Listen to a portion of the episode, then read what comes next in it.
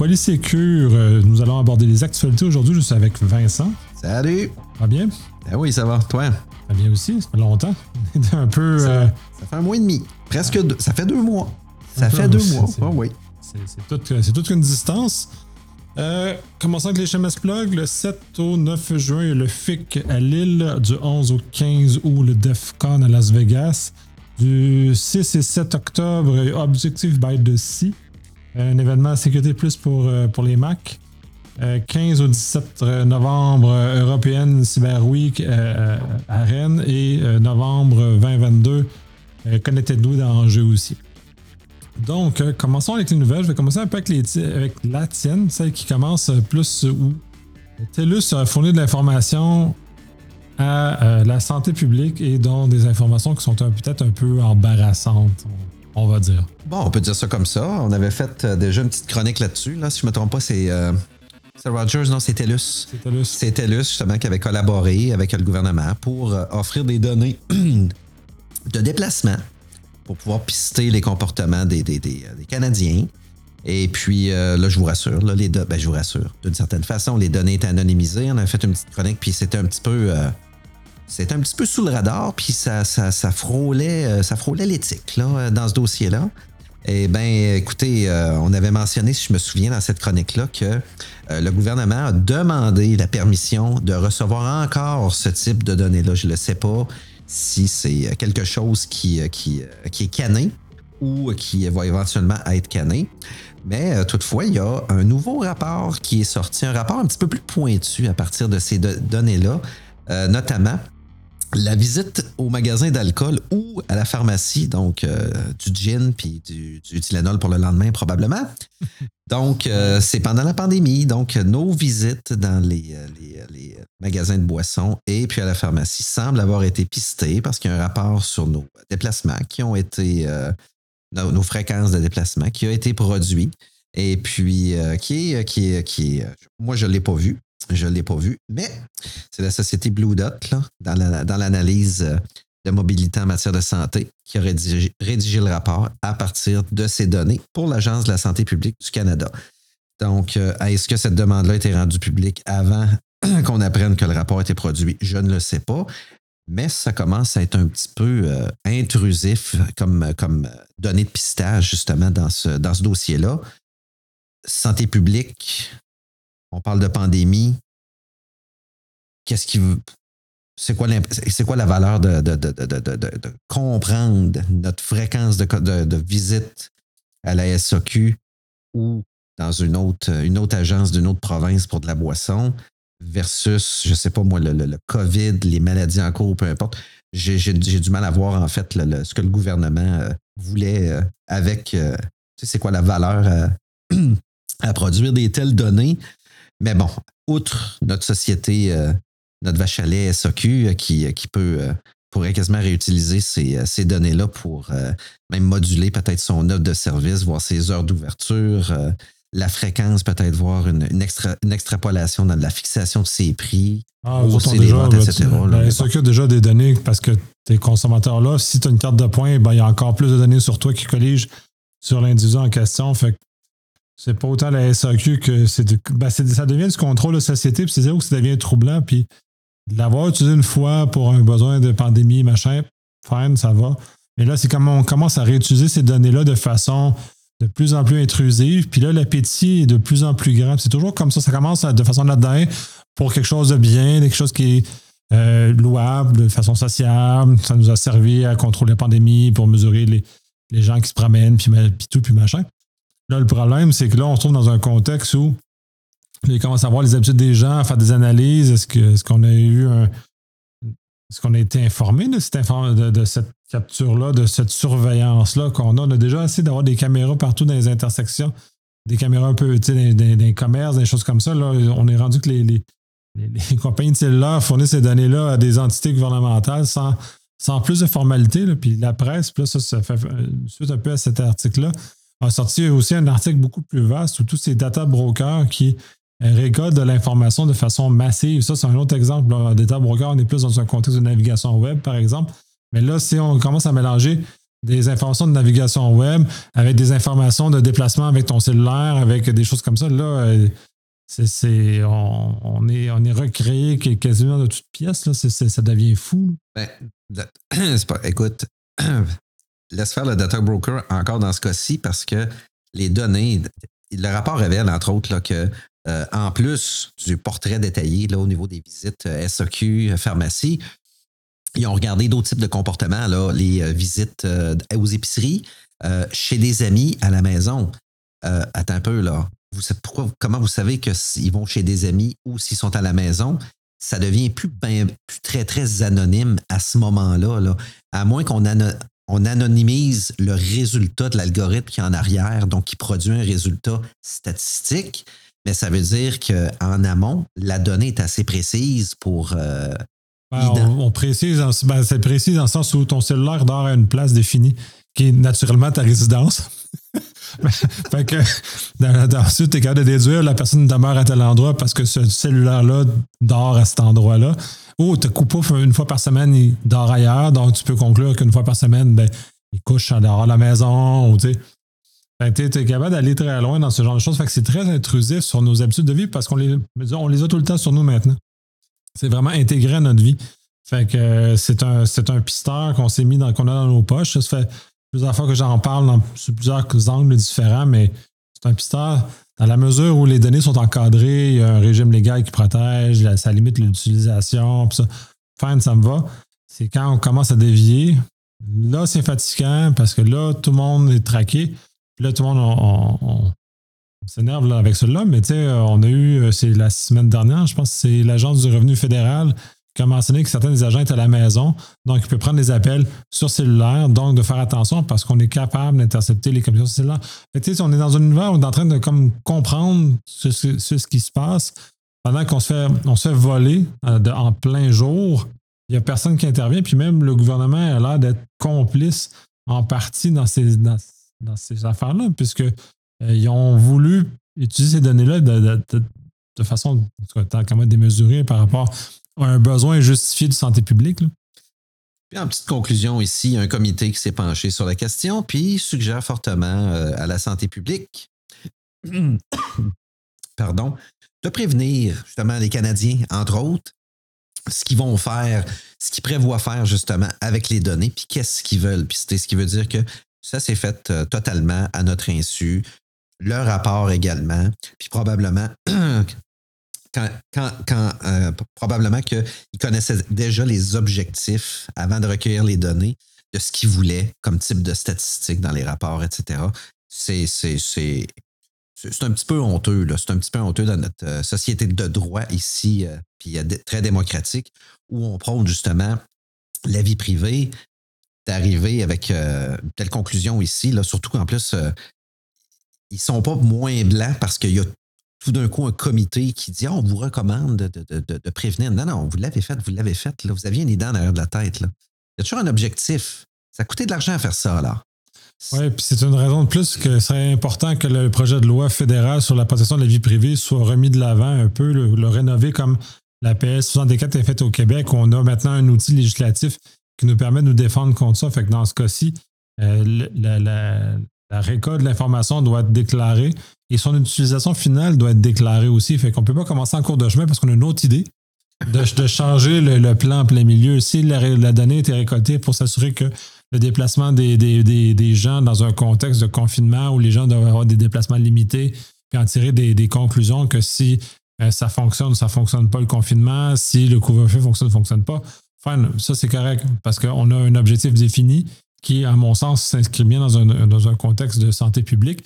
Euh, là, quand on a les mêmes données, puis t'es cool, pouf, on fait autre chose avec, ben là, on change la, finalité d'utilisation. Donc, on change le, contrat qu'on a avec l'utilisateur sur l'utilisation de ces données. Donc, non, ça ne marche plus. Là.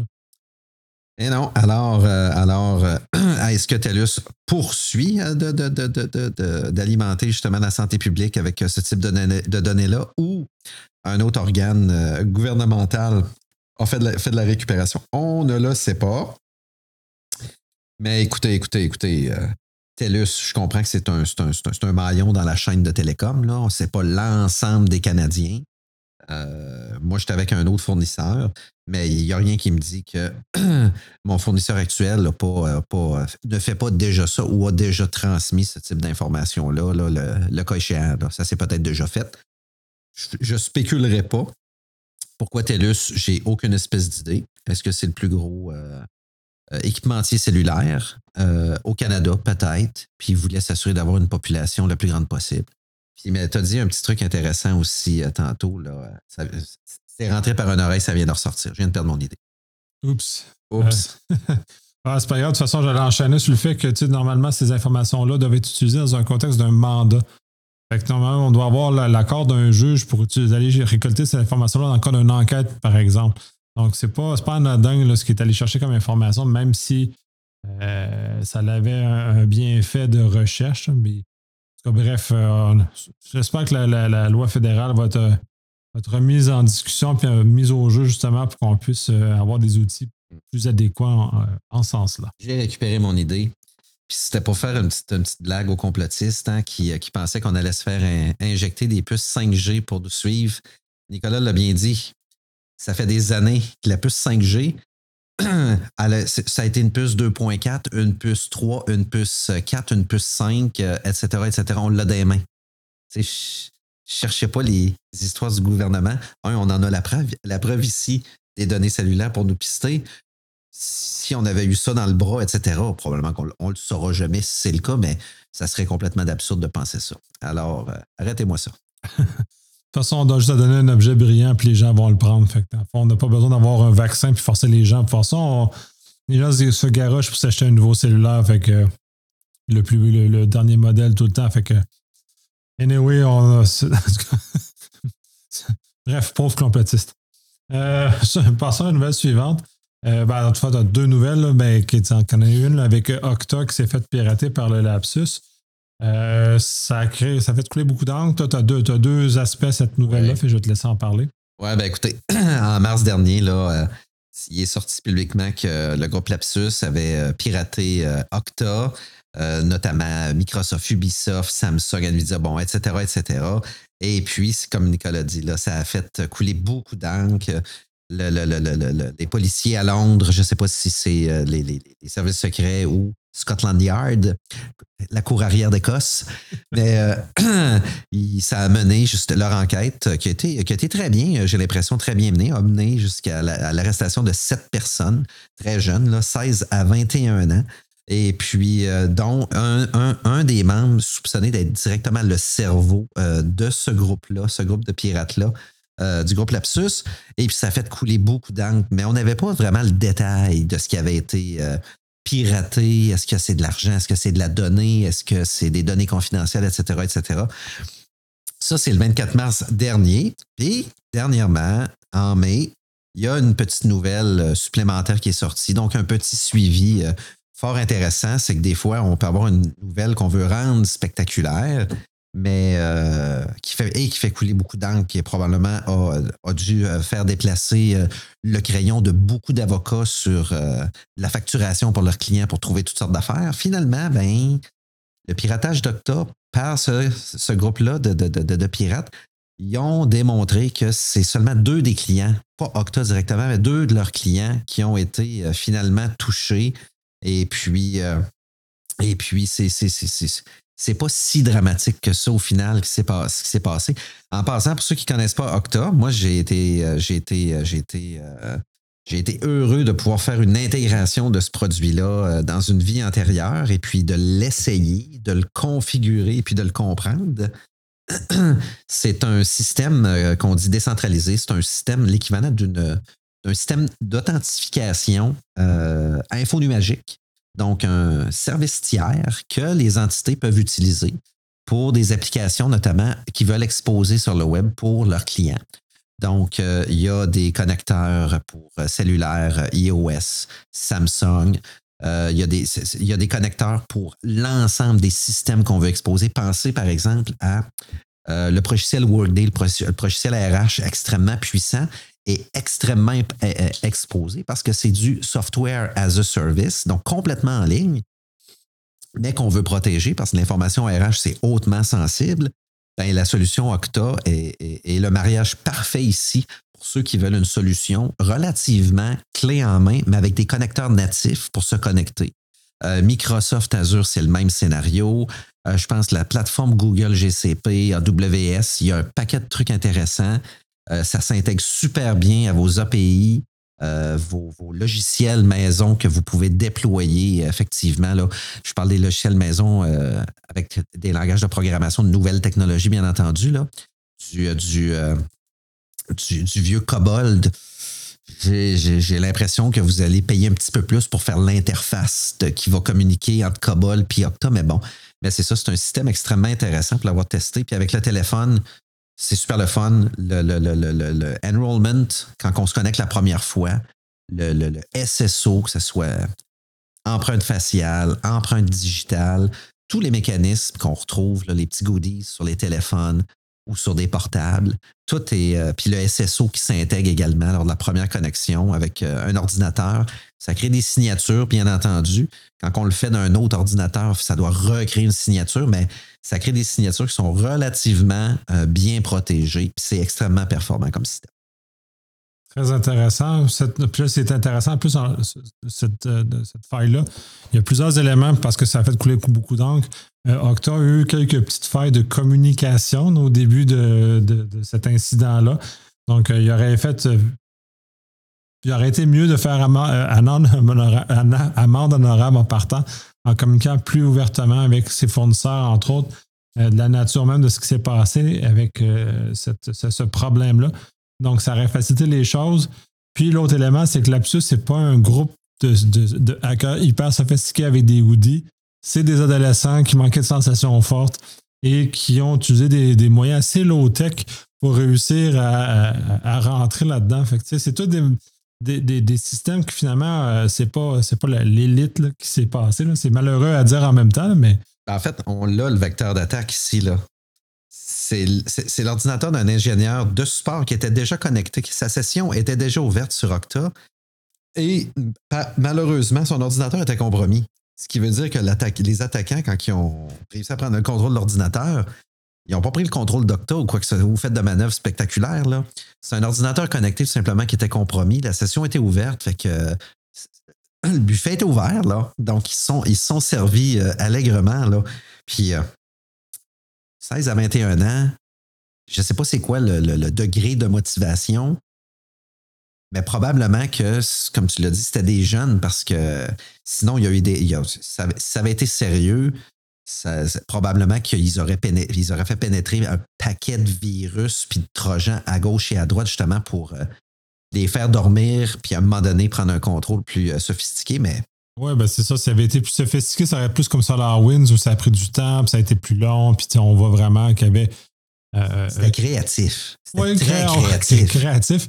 Les autres, ils ont vraiment juste fait un hit and run.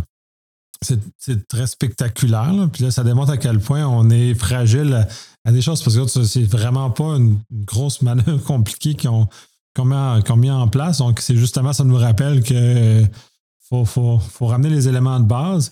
Ça permet un bon, un bon segue en anglais sur la nouvelle suivante qui est la mienne, où le MITRE a sorti un nouveau framework qui est justement pour la sécurité des chaînes d'approvisionnement. Ça traite justement de ce genre de choses-là dans le cas d'Octa, parce qu'il fait partie d'une chaîne d'approvisionnement, donc ils ont des clients qui utilisent le produit. Comme on a vu avec SolarWinds, qui est un autre contexte comme celui-là, ou comme on a vu avec Log4j, ou dans lequel on a un sous-composant qui est intégré dans différents éléments. Donc, dans ce cas-ci, d'un contexte de SBOM, dans ce cas-ci, de Software euh, Bill of Materials, qui permet juste de savoir comment le logiciel est construit. Donc, ont sorti un framework. Les commentaires jusqu'à présent sont mitigés. Euh, c'est une forme d'analyse de risque ish avec 12 grandes familles dans lesquelles on voit différents éléments justement pour s'assurer qu'on a différentes couvertures. Euh, c'est intéressant de voir ce que ça fait. Là, c'est sûr que c'est une démonstration, une présentation purement académique qui a été faite avec probablement des quelques cas de, choses. Je n'ai pas, pas, vu la présentation qui a été faite au RSA. Euh, je vais essayer de mettre la main dessus quand elle va devenir disponible ou voir vraiment sur le site du Matter, voir si on est capable de voir comment on peut aller plus loin. Mais essentiellement, il essaie de construire une forme de ce qu'on appelle le system of trust. C'est une espèce de chaîne plus, plus complète. J'ai l'impression que même si on a des outils en place, on a de l'analyse de risque, on a des éléments comme ça, je pense que c'est un. Son, démontré un peu déficient jusqu'à présent. Puis constamment, on le voit dans le cas on l'a vu dans le, dans le de Log4j, on l'a vu, fait que même si on peut, certains experts prétendent qu'on a déjà des éléments qui nous permettent de contrôler ça, euh, clairement, Microsoft ne l'a pas en main, clairement, Okta ne l'a pas en main, clairement, toutes les compagnies qui ont utilisé Log4j ne l'ont pas en main. Fait donc, en ce moment-là, si on a un autre outil qui est peut-être plus abordable, j'imagine, je ne sais pas encore, je n'ai pas, l'utiliser. Euh, s'il est comme le Mitre Attack, dans le sens où il, va devenir standard, ça va être intéressant. En tout cas, du moins, dans, dans leur volonté, ils veulent mettre une taxonomie standard, d'établir un vocabulaire uniforme, qu'on dise, on parle toujours de la même chose. Puis ça aussi, c'est très important qu'on parle de la même chose. En sécurité, on est très bon pour parler de la même chose, mais avec des mots différents. ou de parler de choses différentes avec le même mot. Fait qu'on a toute une façon de mélanger tout le monde, puis même entre nous autres, on ne se comprend pas tout le temps. Fait que c'est assez difficile. Moi, l'établissement d'un vocabulaire commun, standard, uniforme, déjà, on va avoir un gain énorme par rapport à la situation dans laquelle on est. Euh, moi, bah, parce que moi, à l'heure actuelle, je m'intéresse beaucoup à FAIR, qui est une méthode d'analyse des risques, justement, qui amène un vocabulaire standard, uniforme, dans lequel on est capable de communiquer avec la gestion. Fait que si le manager réussit à faire le même genre de choses, ben, je pense qu'on va avoir un autre outil en, main dans lequel ils vont nous aider à faire avancer, puis justement qu'on n'ait pas des cas comme Okta qui viennent faire euh, brailler tout le monde ou, euh, Microsoft ou l'autre, justement Log4j c'est le S-Bank qui venait régler ça, mais, cet élément-là aussi, c'est-à-dire que là, d'avoir commencé à savoir de quoi est constitué nos logiciels. Il ne faut pas se leurrer dans, nos entreprises. On pense qu'on a un logiciel qui fait euh, la paye. Là, tu parlais de qui fait le gros système. La réalité, c'est qu'on a un million de petits composants. Euh, comme dans une montre, finalement, on a plein de petites roues qui s'articulent ensemble pour mener la, livraison du service final, ou maintenant la mode, c'est au microservice, par exemple. De connaître chacun des, de ces composants-là devient de plus en plus important, même primordial, à ce qu'on puisse, euh, puisse avoir une sécurité qui, a du bon sens, qu'on puisse ne pas avoir à courir comme des caves euh, pendant le temps des fêtes parce qu'on a log forgé dans les jambes. Là, on sait exactement, il aurait été où, on aurait juste tiré un plug sur ce où il était, puis ça aurait été fini là, puis on aurait passé un beau Noël, un petit, un petit drink euh, en télé, en télé-drink, parce que cette année, c'est vrai, le dernier Noël, on n'avait encore pas le droit de, de célébrer vraiment en famille. On fait un petit télédrink là, en FaceTime. Euh, mais au moins de passer du temps à la maison calmement au lieu de s'énerver comme, comme ça a été le cas dans, dans, ce cas-ci. Non, mais c'est. Écoute, un petit mot, un petit, un petit euh, élément clé que tu as mentionné euh, que j'aime bien. Là. Tu parles d'un de, de, de, service, un core système là, avec un paquet de, de services qui gravitent autour justement pour la chaîne d'approvisionnement pour livrer. Le microservice, tu l'as bien dit. Euh, moi, j'ai l'impression que Log4j dans plusieurs entités, ça a été une, petite mine d'or pour certains architectes. Pour moi, ils ont trouvé euh, une mine de diamants à un moment donné de ces petits microservices-là où les, les, les, les, euh, on va dire l'inventaire de, tout ce qui est Shadow IT puis DMU, là, ça a dû soulever un paquet de, de questions puis de, en fait, les fouilles archéologiques ont été, euh, ont été prometteuses, j'ai l'impression, quand ils ont, euh, dans certaines entités, quand ils ont demandé les fameux scans pour voir les versions de Log4j qui pouvaient être compromises, etc., au sein d'une entité. Là. Mais, euh, mais bon, mais ça a été, ça a été, moi, comme toi, tout qu'un exercice. Mais les microservices, comme tu dis, qui gravitent, là, c'est hallucinant. Il y en a beaucoup plus qu'on peut penser. Puis c'est pas tout, c'est pas tout, c'est pas tout du shadow IT, là. Puis ça devient j'embarque dans un autre sujet, mais quand on a besoin de mettre à jour, de migrer, euh, de changer un service, ajouter ou retirer un service, ça devient extrêmement complexe. D'où l'importance justement d'avoir euh, une architecture détaillée euh, à tous les degrés, là, de la plomberie jusqu'à l'interface utilisateur avec tous les composants. L'importance d'avoir cet inventaire-là là, très bien détaillé pour ne pas euh, faire subir d'impact justement à un secteur ou un service ou euh, tous les services pourraient arrêter de fonctionner d'un seul coup avec une simple mise à jour. Entre autres, oui. Puis là, on embarque dans le, tout le, volet du euh, CMDB qui est très compliqué à mettre en œuvre parce qu'on n'a pas de moyens mécanisés pour le faire. Le SBAM est un bon, bon premier pas de, matérialisation, de moins d'avoir des, un manifeste qui dit exactement que, chaque logiciel est fait. Fait pour moi, on va avoir une espèce d'XML indigeste, un gros XML qui va être capable de ensuite importer dans un logiciel de CMDB, peu importe lequel, dans lequel on va être capable de, retracer nos actifs, de retracer les sous-composants de nos actifs et ainsi de le descendre comme ça. Fait qu'on va arriver peut-être à quelque chose d'un peu plus mature. Peut-être un mal pour un bien, qu'on va peut-être changer, on va finir par grandir puis d'avoir quelque chose d'un peu plus mature comme, euh, comme système, puisque là, actuellement, c'est juste la jungle. oui, dans, certains, dans certains cas de, figure, par exemple, là, euh, quand, quand on fait l'analyse de tout ça, puis c'est un never-ending story d'analyse, des fois, c'est peut-être le temps de tirer sur toute cette plug-là, acheter un progiciel qui fait déjà tout ça, faire venir une firme, les payer pour faire le travail à votre place. Des fois, là, c'est tout, ça cette, cette, traque-là est le coût d'un effort raisonnable de votre part, puis ça va vous éviter un paquet de, ben, en fait, vous avez un partage de responsabilités dans la, on va dire, la migration, là, mais euh, j'ai vu des entités s'obstiner à vouloir le faire à l'interne, eux autres mêmes, puis c'était un never-ending story. Au bout de 4, 5, 6 ans. La nouvelle solution était rendue à sa septième version majeure, toujours pas en production, parce que on trouvait tout le temps des petits modules à gauche puis à droite, puis ça finissait plus justement toutes les étapes manuelles, puis euh, pour finir justement par changer euh, la, la, la gestion de ce secteur-là. Et puis. Euh, mais c'est ça, on sous-estime beaucoup la complexité des systèmes TI modernes. En fait juste regarder comme un poste de travail moderne, à quel point c'est complexe, le nombre de logiciels qu'on a dessus, de composants, de tout, de, juste sur un poste. Puis là, on, prend ça dans une entreprise de 10, 15, 20 000 personnes. Ensuite, tu multiplies par 10, 15 000 personnes qui ont chacun un, au moins un bidule personnalisé sur leur poste qu'il faut qu'on entretienne. Déjà là, tu as un, on a un problème déjà sur le poste d'utilisateur. Là, maintenant, les utilisateurs, maintenant, on soit tout un cellulaire en même temps. On a encore un autre composant à, maîtriser.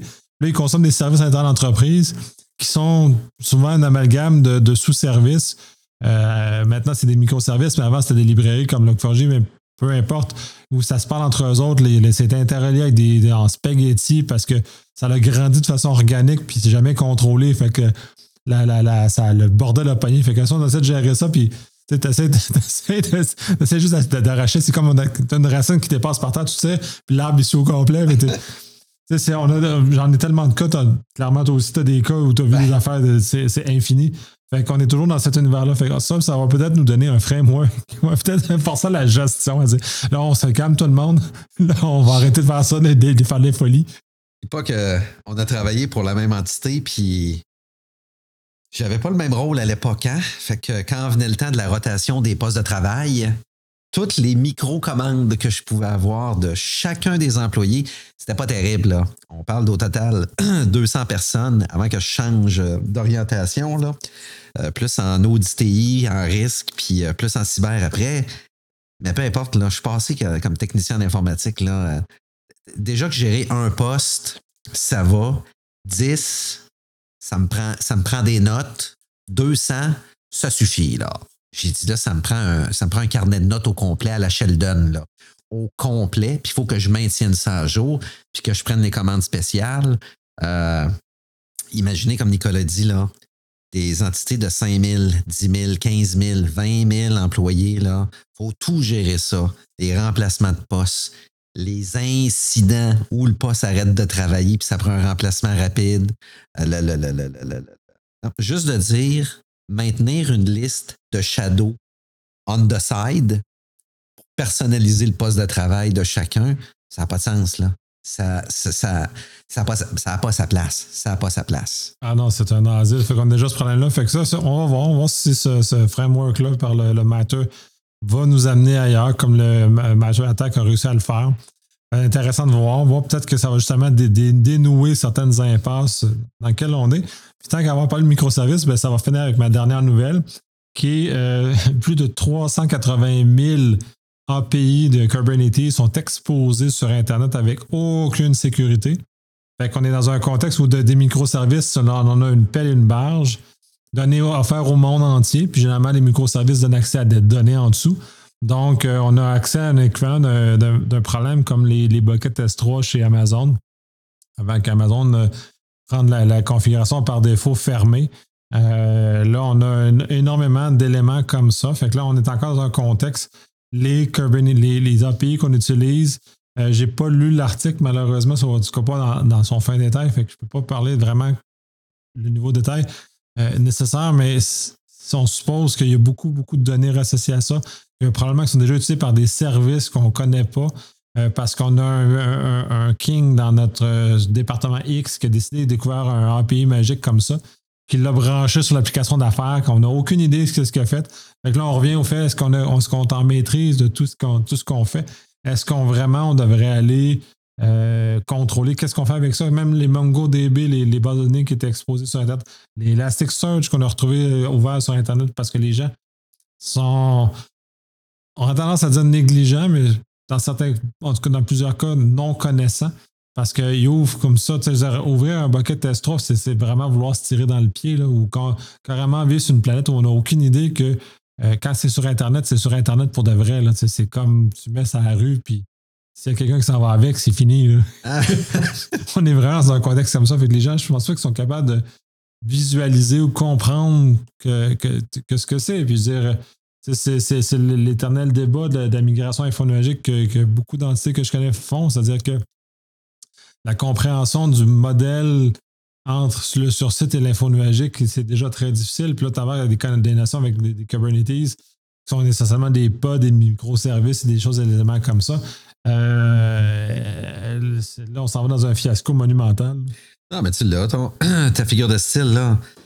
C'est de laisser euh, ta, belle voiture, euh, les fenêtres ouvertes avec ton portefeuille à, portée de main, à portée de main d'un opportuniste qui traîne là, tout simplement, c'est le même scénario, là. Ou de tout simplement laisser la carte de crédit sur le coin, là, qui va refléter au soleil puis qui va attirer, les regards. Un objet qui brille. Un objet qui brille. Un objet qui brille, un téléphone cellulaire. Donc, aucune surveillance, puis aucune mesure euh, quelconque. Les, humains aiment ça, les choses qui brillent. Fait que c'est ça. Fait qu'on on laisse traîner c'est des, éléments comme ça. Là. Vous irez lire l'article complet. Euh, je vais aller lire en plus grande profondeur, parce que j'ai juste, je l'ai juste skimmé euh, en diagonale. Mais euh, ça devient désastreux de savoir qu'en 2022, puis en des Kubernetes, c'est pas, pas des gens là, qui connaissent rien. C'est pas euh, papa, maman là, qui ont mis ça en place. Normalement, c'est du monde en TI qui ont une connaissance au moins minimale. Fait que ces gens-là n'ont aucune compréhension des, éléments de sécurité de base. Fait que ça aussi, c'est un peu inquiétant que ça soit euh, peu connu dans, dans, dans, par les gens en TI qui sont c'est littéralement, rendu ça, c'est de la négligence. Tu peux pas, peux pas être autre chose que de la négligence. C'est comment, tu sais, c'est. Non, non, t'as fait exprès, là. T'as fait, t'es épais, là. T'as fait exprès, là.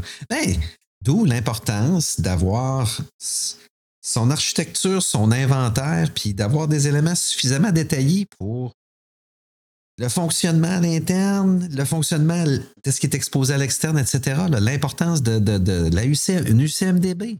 L'important, c'est que ça soit suffisamment et très bien documenté, là. Puis, puis, puis, puis, puis, puis, puis deux, c'est pas important parce qu'on a une belle liste, là. C'est important parce que quand on va gérer un incident, ben, on, va avoir justement le, détail d'où d'où partir, d'où chercher. Euh, s'il faut faire des fouilles parce qu'on ne sait pas d'où l'attaque est partie, par exemple, d'où l'incident a décollé ou, même comment ça s'est produit. Si c'est rendu qu'on dit à notre gestion qu'on ne le sait pas, il faut qu'on fasse des fouilles, on va se faire regarder de travers. Mais peu importe. Ça, pour moi, c'est de la gouvernance. Ben, c'est un, minimum. Là. En tout cas, bref, c'est rendu difficile, c'est rendu décourageant qu'on ait encore à ce stade-ci. Euh, après avoir répété si souvent, mais chaque technologie, on connaît ça, ça m'avait beaucoup déprimé. Euh, dans mes premières années où j'allais au DEFCON, j'avais vu toutes les, euh, tout le côté sécurité des, des, buffer overflow, et toutes ces vieilles façons de faire, d'attaquer les systèmes, ces vieilles façons de, de, forcer la sécurité parce que les gens vont oublier, de mettre des buffers, vérifier les buffers, les, pointeurs, puis ainsi de puis en fond développer en C. Puis là, t'as coup, on a, on a migré en web, et les mêmes maudits problèmes qui tiennent dans le même concept. Le, concept, là, c'est juste pas des buffers de la même façon, mais les mêmes concepts de vulnérabilité qui avaient lieu dans le cas du C se retrouvaient dans le web. Fait que là, là, euh, Il y a quelqu'un qui va parler à l'autre. Là, il n'y a comme pas eu de transfert de connaissances. Là. Il y a quelqu'un qui a oublié là, entre les deux. Là. Puis là, on est en train de répéter la même chose. On parle du. Je parlais du Web 1.0, des affaires de, il y a longtemps. Puis on avait les mêmes choses. Puis là, on est en train de tomber dans des affaires beaucoup plus funky, comme des Kubernetes, par exemple. Ça, c'est un exemple. Il y en a d'autres. C'est pas, pas la seule structure qu'on va retrouver probablement à l'avenir. Puis on retrouve encore les mêmes problèmes. C'est encore les mêmes affaires que les gens oublient. C'est encore les mêmes affaires que ça. Fait que là, j'imagine que là, je sais, là, on n'a pas accès aux données privées. Il faut que, faut que je vende mon âme au diable pour d'avoir le rapport complet. Mais euh, essentiellement, euh, c'est autres, on, a découvert des, les, éléments ouverts. Fait que euh, en community, fait que est-ce qu'ils sont hébergés chez GCP? Est-ce qu'ils sont hébergés chez Amazon? Est-ce qu'ils sont hébergés chez euh, Azure? c'est à voir. Est-ce que ces grands fournisseurs vont devoir faire comme Amazon a fait avec S3? Est-ce qu'ils vont devoir dire ben là, on vérifie vos affaires, puis si vous n'êtes pas propre, on vous met dehors? on, est rendu quasiment à ce point-là, ou est-ce qu'il va falloir, comme le FBI avait fait avec le, la vulnérabilité Exchange, t'es pas assez bon pour gérer ton Exchange, je vais aller le patcher pour toi? Elle était bonne celle-là. en termes de droit, c'est problématique ce qui a été fait en termes de conception de la loi. Mais euh, est-ce qu'on est vraiment rendu à ce stade-là où les, le Japon qui voulait scanner toutes les, IoT avant les Jeux olympiques justement pour s'éviter d'avoir des, d'avoir du trouble? Euh, est-ce qu'on est rendu là à une notion où euh, on, on, parlait dans la, première nouvelle de santé publique et d'analyse. Est-ce qu'on est rendu à devoir mettre des notions de santé publique dans, nos infrastructures de TI? Vaccination obligatoire? Est-ce que ça va être un pass vaccinal pour, tous les services? On est rendu à quoi pour que on arrête de voir des affaires qui sont euh, absurdes comme celle-là? C'est comment, là? Ah, le retour à la base. Le retour à la base. Ben, c'est ça, l'hygiène de base, on, vient toujours à ça. C'est toujours exactement ça le problème. Puis les gens ne l'exécutent pas. Puis. ça finit. Je pense qu'on a fini de frapper sur encore le cheval qui est à terre. C'est toujours le même mot du cheval qu'on frappe. Oui. Ben, non, non, tu viens de le dire. C'est, élément de base. Retourne à la base. Fait que sur ce, on vous souhaite une excellente semaine. Déprimez pas. Retournez à la base. Faites, faites, les choses élémentaires. Guidez les gens dans votre entreprise pour qu'ils fassent les choses élémentaires. Guidez vos parents pour qu'ils fassent les choses élémentaires parce qu'eux autres aussi ont besoin de protéger. On en parle dans certains autres contextes. Donc, faisons la base, puis je pense que ça va aller mieux. Oui, faites la base, documentez, connaissez votre infrastructure. Euh, écoutez, écoutez, soyez en maîtrise en fait de votre environnement, de vos services, puis de, ce que vous êtes capable de faire avec ça. Là. sinon, vous sinon, vous n'êtes pas en maîtrise. En fait, j'ai mieux que ça. Les entités, depuis plusieurs années, les secteurs RH sont arrivés avec des, nouveautés euh, créatives, comme par exemple mettre sur pied euh, un, programme d'objectifs. Un programme d'objectifs pour, euh, rehausser les compétences de l'employé, s'assurer de son intégration, sa participation, sa proactivité, d'assurer de, de, faire la promotion d'éléments de, de sécurité, etc. Et puis avec un système justement de, bonus peut-être à la fin d'année où lorsque les objectifs sont dûment rencontrés, ben, le bonus peut être de X du salaire. S'ils sont moins bien rencontrés, ça va être une petite intervention, mais avec un bonus moins généreux, etc. Ça, Nicolas, ça devrait faire partie des objectifs. C'est une excellente idée. de rajouter un, point de pourcentage sur le bonus annuel qui est associé au bon comportement de sécurité. Puis c'est excellent. C'est un excellent incitatif. Là. Écoute, on est dans ce domaine-là. Tout est à ton compte, pas moi. Je le sais que pour certains, ça vient piquer l'orgueil d'avoir un objectif comme ça, surtout lorsqu'ils croient que c'est leur rôle puis qu'ils le font bien. De le mettre comme objectif, oups, c'est drôle, on va voir une coupe de tête forte ajuster probablement leur, leur comportement puis les têtes qu'on pense fortes, ce que j'appelle les, héros du jour, qu'on louange tout le temps, mais qui finalement, ils ont fait une seule action qui était spectaculaire, puis euh, ils ont tout le mérite. Là. On va vraiment les départager. Mais euh, écoute, c'est pas la première fois que je fais cette, suggestion-là. Je l'ai faite chez mon ancien employeur. Chez mon employeur actuel, je pense que ça fait partie de certains objectifs, euh, notamment entre autres de formation, avec système de pointage, bon, etc., etc. Je ne dis pas que ça augmente le bonus, mais ça fait partie, c'est mon rôle. C'est normal que ça soit dans mes objectifs. Mais je sais pour que les gens, les gens en TI, ce genre de programme-là, avec les objectifs, c'est plate. C'est plate. L'adhésion est très tough. Pourquoi?